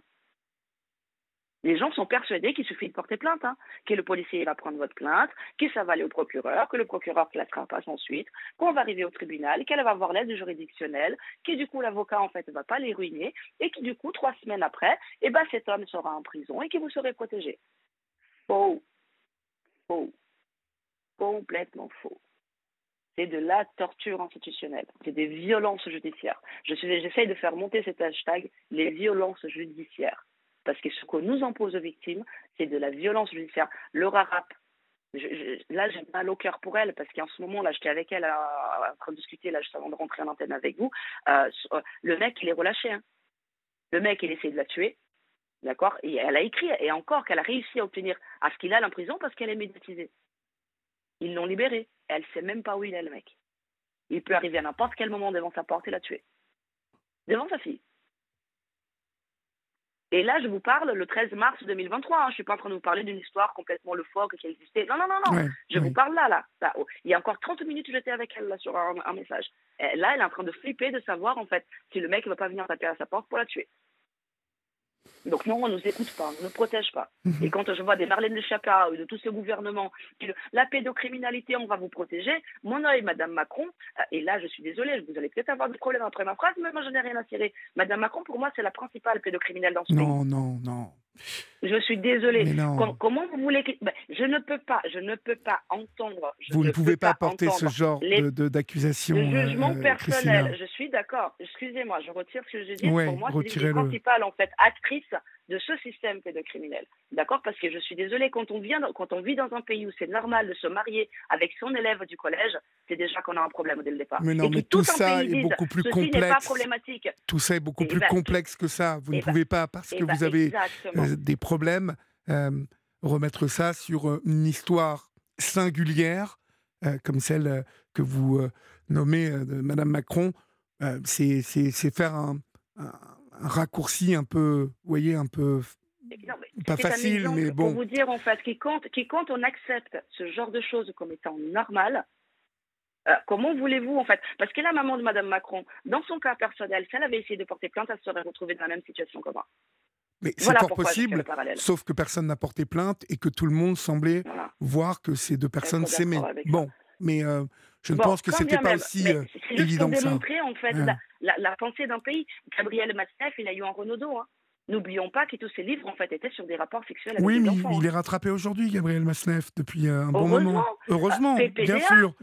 Donc vous voyez, vous voyez qu'on n'est pas en pleine, on n'est pas encore, mais on n'est pas en pleine impunité non plus. Il faut remettre les choses à leur place. Je suis d'accord avec vous que euh, il y a euh, encore beaucoup de choses qui sont tabous en France et qu'on a un problème avec les, violences faites aux enfants le, traitement de, toutes ces affaires qui souvent par manque d'argent et manque de volonté aussi de, légiférer un peu mieux, en tout cas de, faire de nouvelles lois qui ne sont plus adaptées à, la société, qui, finalement a, complètement mué et les, tout ce qu'on a pondu comme fonctionnement et comme loi il y a 30 ans, 40 ans, n'ont pas été revus. Et en 30-40 ans, les gens ont changé, la société a changé. Aujourd'hui, les gens sont beaucoup plus affûtés dans le mensonge, dans piétiner les règles. On défie l'autorité aujourd'hui. On n'a plus peur de mentir. Et ça, vous le savez, puisque vous m'appelez ce soir, vous savez que sur cette antenne, on le, on le, dénonce, ça. On le dénonce. Mais les avocats pas. Vous, vous imaginez qu'il y a des avocats qui mentent qui montent délibérément. Vous écoutez cette libre entraîne, Christina? Vous savez que nous le nous l'évoquons souvent, mais on peut pas mm. on peut pas faire des raccourcis. Vous voyez, c'est pas. je vous demande pardon euh, pour celui de la parce Que je... Mais, euh, mais, mais euh, j'arrive à un point. J'arrive à un point où quand je prends du recul, je suis pas, je suis pas du tout française. En colère, parfois, quand vous sortez ça, Christina, vous ne servez pas votre propos quand vous faites des raccourcis comme ça. Je vous le dis. Mais je vous le dis. vous savez, je risque rien à ce que vous disiez ça. Euh, mais voilà, si je vous empêche de le dire et, je vous ramène un peu euh, au calme, c'est que euh, vous avez un, des droits et qui semblent avoir été vraiment bafoués. Mais bon, il y a encore, il y a encore de l'espoir. Je ne me, bats même plus pour mes droits parce que je connais très bien le parcours du désenfantement. maintenant qu'elle est dans les mains de la famille d'accueil, je ne la reverrai pas avant des années. Mais non, il ne faut pas dire ça. L'historique, voilà. Donc je me dis, non, mais de toute façon, je n'ai aucun contact avec elle, j'ai que ça à faire. Mon chagrin, c'est soit je le mets en fait à passer tout mon temps en dépressif, sous benzo, soit je refuse tout ça et je me bats. J'ai préféré me battre. Mais et je me battrai jusqu'à la mort. Mais vraiment, je vous encourage, Christina, à vous battre. Je vous engage à vous rapprocher euh, d'associations qui euh, euh, regroupent des parents qui sont abusés par l'ASE, qui sont abusés par le système. de toute façon, je pense, Christina, que c'est incontournable pour vous, ce combat. Parce que c'est celui d'une mère qui, veut voilà, revoir sa fille. Et ne perdez pas espoir. Par contre, ben, je pense qu'il vous faut choisir maintenant les, bonnes personnes, euh, parce que visiblement, vous avez été abusé beaucoup, y compris par des avocats. il faut faire attention aussi avec ça. Quand on choisit un avocat, je le dis pour celles et ceux qui nous écoutent et qui seront un jour confrontés dans n'importe quel domaine à la justice, renseignez-vous bien sur l'avocat que vous allez choisir, demandez des références. Aujourd'hui, en plus, sur Internet, euh, les avocats, bah, c'est comme un hôtel ou un bon restaurant, vous avez des commentaires, faites-vous votre idée, mais ne choisissez pas euh, votre avocat euh, les, yeux fermés, parce que tout de suite, c'est beaucoup d'argent un avocat, et il, vous faut vraiment bien vous renseigner, parce que, en plus, c'est comme dans tous les domaines, c'est pas parce qu'on les appelle maîtres, il y a des bons et il y a des très mauvais.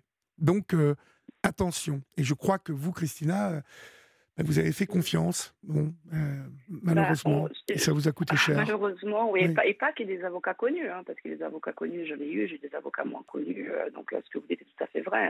Hein. et moi, si je peux me permettre un conseil, ce que j'ai remarqué avec mon expérience, c'est que s'il ne vous fait pas, déjà, selon la loi, il doit vous faire un devis. Il doit vous faire des factures. Il doit vous annoncer à l'avance ses tarifs et combien ça va vous coûter. Mhm. Si vous êtes sur un avocat de l'heure, ne le prenez pas. Parce que s'il vous dit je prends que 300 euros de l'heure, tu vas me dire oui, j'ai 2-3 heures sur mon dossier. Non, votre dossier va prendre du temps, ça vous coûte très cher. Le mieux, c'est de les prendre les, avocats au forfait. Euh, mais le problème des avocats au forfait, c'est que c'est vous qui devez, allez devoir faire de toute façon la moitié du travail.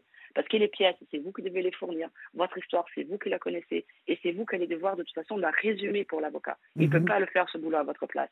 Et, après, de l'autre côté, je ne veux pas non plus jeter le bébé avec l'eau du bain comme je viens de faire. Je vais essayer de garder raison tout de même. Euh, c'est que pour le coup, euh, quand, quand, euh, enfin, quand n'importe quel avocat en fait qui va les plaider pour vous, il connaît pas votre histoire personnelle.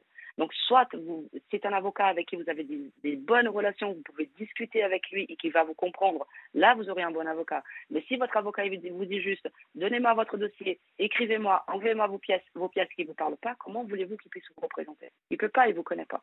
Mhm. Pour vous, euh, pour, lui, vous êtes qu'un numéro de dossier. Mhm. Donc fuyez ces avocats-là. Un avocat qui ne vous répond pas au téléphone, qui, qui ne vous donne pas ne serait-ce qu'un rendez-vous pour bien s'asseoir, pour bien discuter de votre histoire, il ne peut pas vous défendre s'il ne vous connaît pas. C'est pas possible. Vous avez raison. Vous avez complètement raison.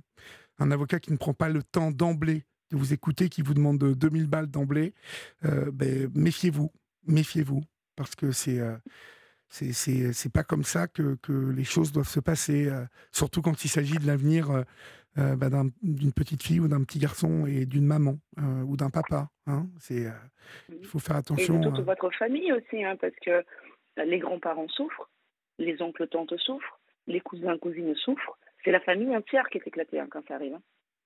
Oui, oui. C'est la famille entière qui est éclatée. Donc, et mais vraiment, mais, alors c'est pour ceux qui, euh, donc pour ma part, j'ai ce collectif des enfantés, euh, qu'on a une page Twitter, qui, euh, voilà, on aide un maximum qu'on peut, on a des avocats qui sont très bien, par contre, qu'on a trouvé, qui sont très bien, qui nous aident, on a des psys aussi pour nous donner un coup de main, parce que psychologiquement, c'est pareil, ça nous détruit, c'est une torture psychologique permanente. se faire retirer son enfant, je, je, sais que j'ai accouché sans péridurale, hein, je n'en souffre pas autant. je vous le dis franchement, euh, et c'est une souffrance permanente. Euh, on a aussi d'autres parents, euh, pour le coup, plus parce qu'on s'isole beaucoup socialement. parce que bon, bah, sous famille imaginaire, qu'on n'enlève pas comme ça un enfant d'un parent.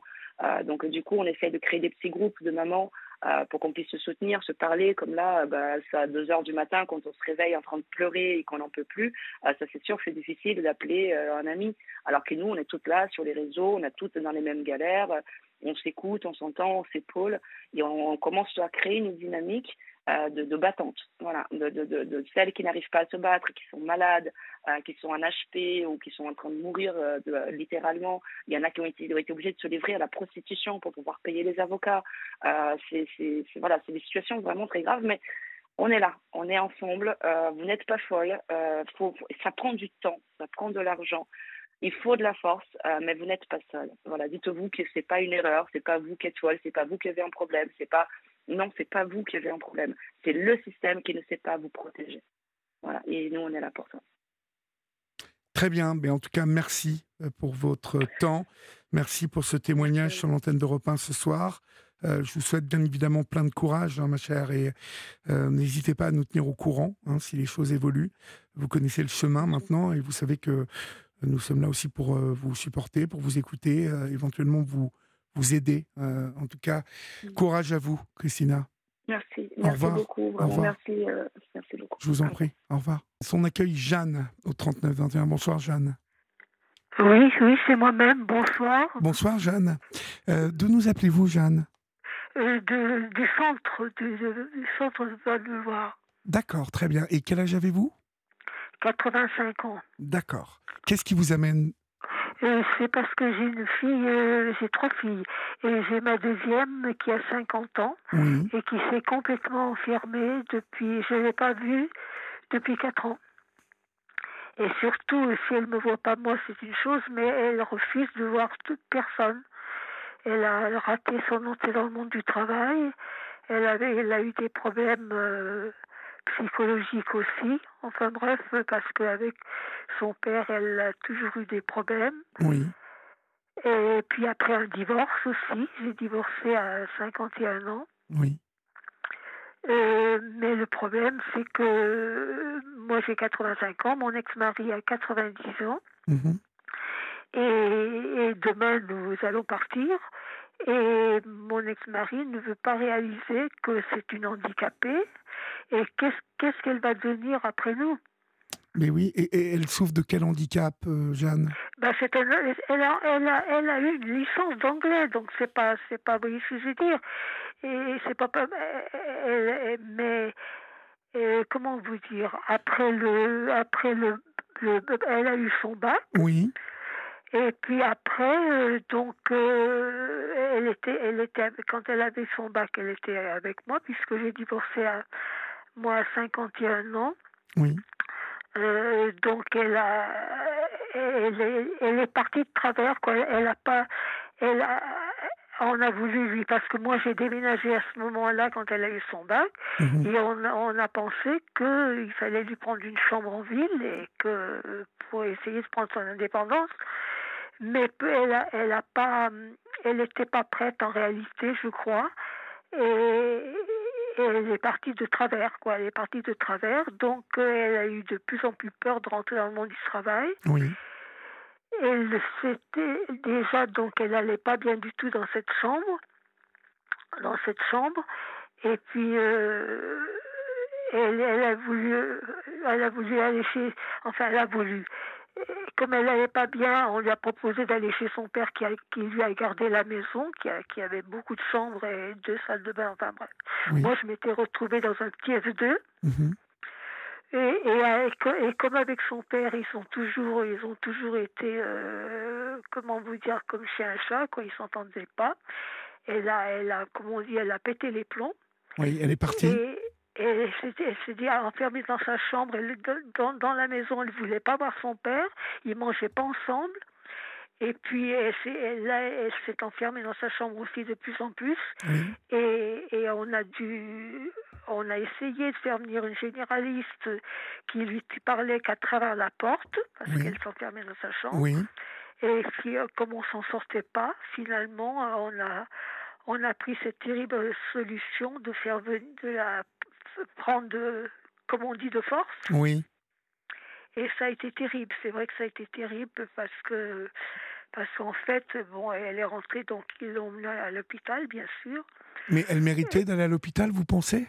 Bah, elle, elle, était, elle était dans un état épouvantable. Ah oui, parce qu'elle ne sortait plus du tout de sa chambre. Du tout, du tout. Même pas pour manger? Elle mangeait quand son père euh, allait s'enfermer lui-même, enfin, se retirer dans sa chambre. D'accord, d'accord, d'accord et donc et alors surtout à l'hôpital donc euh, comment ça s'est passé à l'hôpital? Bah, pas très bien justement ça s'est passé pas très bien je me souviens même plus si c'est à l'hôpital parce qu'à l'hôpital comme euh, comme ça n'allait pas très bien parce que le, le personnel euh, comment vous dire, il était un petit, je trouvais que le personnel était très dur. Par exemple, j'étais allée là voir une fois entre midi et deux puisque je travaillais. Oui et elle était punie dans un coin parce qu'il pensait qu'elle me, qu'elle me dérangeait trop et qu'elle me téléphonait trop, alors que moi j'étais mais qu'est-ce Que, mais qu'est-ce que c'est que ça? Voilà, contente de la voir. Mais c'était, c'était un, un hôpital psy? Voilà, ça. Et elle était punie? Elle était, et voilà, elle n'avait pas pris son repas de midi, c'était trois heures, elle n'avait pas pris son repas de midi parce que parce qu'il pensait que, enfin bref. Donc moi j'ai piqué une colère. Euh, oui. Et puis le, le, chef du service psychiatre était venu et je lui avais dit que je n'admettais pas ça. Enfin bref, donc on a vu que avec le, avec le personnel, après il l'avait pris en grippe. Enfin bref, on a on l'a mis dans une dans un on a eu la permission de l'emmener dans une clinique privée. D'accord. Et ça s'est mieux passé là? Comment? Ça s'est mieux passé là? Ça s'est mieux passé, sauf que euh, elle nous a téléphoné un jour. D'ailleurs, je suis pas sûre si c'est à l'hôpital ou si c'est pas chez Eh bien, elle me téléphone en me disant qu'on lui avait injecté euh, quelque chose, quoi, un produit, et que depuis, elle avait le bras paralysé. Et en, et en fait, elle a gardé une main paralysée pendant un an. Oh là là, la pauvre. Alors, vous comprenez. Ils ont dû toucher un nerf, quelque chose. Euh, ben, je ne sais pas, parce qu'on l'avait emmené, quand elle est sortie, on l'a emmené euh, chez un neurologue et tout ça, qui disait qu'il comprenait absolument pas ce qui s'était passé, mhm. qu'il voyait absolument pas. Et, ça a passé au bout d'un an. D'accord, donc elle a récupéré sa main. Oui, voilà, mais c'est ce qui ce qu'il y a, c'est qu'on avait dû injecter quelque chose de, de, de, voyez, oui, oui, oui, oui, hein. Ou, je vous dis, toucher un nerf, euh, injecter, et donc injecter du produit dans le bah, nerf qui a côté, dû... Le neurologue l'aurait vu quand même, Dans le nerf? suppose. Pas, pas, sûr, vous savez, pas, pas certain. Euh, dans un nerf, euh, le neurologue, il s'occupe de la tête plus que... Enfin, je sais pas, mais je ne m'avance pas, mais... Enfin, elle, elle, elle, faisait pas du cinéma, en tout cas. Non, ah non, non, pas du tout. Elle donc avait la, main, bien... la main d'accoucheur. Bah oui. Dit, la main d'accoucheur. Voilà. Donc, euh, voilà, la pauvre. Donc, elle... et, quand elle est sortie de là, oui. Euh, effectivement, alors la clinique c'était beaucoup mieux effectivement comme, comme, comme ambiance, mais elle Mhm. participait à aucune activité. Enfin bref, elle, alors ce qu'il y a le problème, c'est qu'elle a grossi, elle avait pris je ne sais pas combien de kilos. Et là, elle était très mal à l'aise. Elle, elle piétinait aussi, elle piétinait tout le temps. Et puis, elle est sortie avec une liste de médicaments. Même le pharmacien nous a dit, si elle avale tout ça, si elle avale tout ça, elle va aller du lit au fauteuil et du fauteuil au lit. Mais oui, mais pourquoi on... Voilà, on avait tout à l'heure, euh, au début de l'émission, une maman qui, que peut-être vous avez entendu, euh, non, Juliette, qui, qui témoignait euh, sur l'addiction de, de, son, de son fils et qui malheureusement en est mort, et qui disait combien en France on donnait des médicaments. Mais hein, absolument. Moi, c'est ça qui m'a dégoûté de la, de, de la, psychiatrie parce que, au point de vue psychologique, par contre, vous voyez ce que je veux dire Elle voyait quelqu'un qui passait trop rapidement et, et, et à part les médicaments, euh, rien n'avait vraiment avancé. Enfin bref, elle est allée donc là, elle était allée entre son père et chez moi, puisque chez moi le problème c'est que alors ce que comme je suis ex-infirmière, vous êtes séparés, ça... le papa et vous? Oui, donc, oui, on est séparés. Ok. Voilà. Et donc, du, du coup, euh, elle, elle, allait entre chez vous et son père, ça allait mieux avec son voilà. père? Ben justement, avec son père, euh, chez moi, comme j'étais pas là de la journée, c'était inquiétant aussi, vous comprenez? Il fallait quand même euh, être, être là, donc moi j'ai pris une partie. Et pourquoi? Parce qu'elle a des tendances un peu schizophréniques, votre fille Ou, ou euh, elle a. Ben, elle... Ils n'ont pas trouvé vraiment. Elle, elle, elle, serait surtout borderline. Borderline, d'accord. Voilà, c'est ça. Ils pensent, hein, mais Euh, ils n'avaient pas vraiment trouvé non plus. euh, Jeanne, on va pas avoir le temps ce soir de finir notre discussion. On pourra, Euh, on- on- je pourrais vous rappeler demain en début de, en début d'émission à 23h pour qu'on finisse cette discussion. Je veux bien, je veux bien. En tout cas, Mais là, on a, on a encore une minute, donc on peut continuer, mais je vous préviens à l'avance que Voilà, comme on va tout pas avoir assez de temps Voilà, pour essayer de réfléchir à, à des solutions pour elle, parce donc, que donc, euh, donc, au bout d'un moment, euh, au bout d'un moment, euh, on a, euh, c'était pas, ça pouvait pas durer parce qu'avec son père, c'est vrai que ça repart toujours un petit peu parce qu'ils s'entendent pas. oui, Au point du caractère, ils ont le même caractère, mais bref. Donc, on, elle était d'accord pour qu'on lui prenne une chambre en ville. oui, Et donc, c'est ce qu'on a fait. Donc, ah, mais par contre, elle devait voir un, un psy- un psychiatre. Et elle ne le Et fait pas. Et donc, elle y est allée pendant quelque temps. Oui, Mais au bout d'un moment, elle m'a dit, de toute façon, elle m'agace, je lui raconte n'importe quoi, euh, j'y vais plus. euh, et malheureusement, on a essayé de discuter pour que- qu'elle continue. qu'elle- continue, mais il n'y a rien à faire.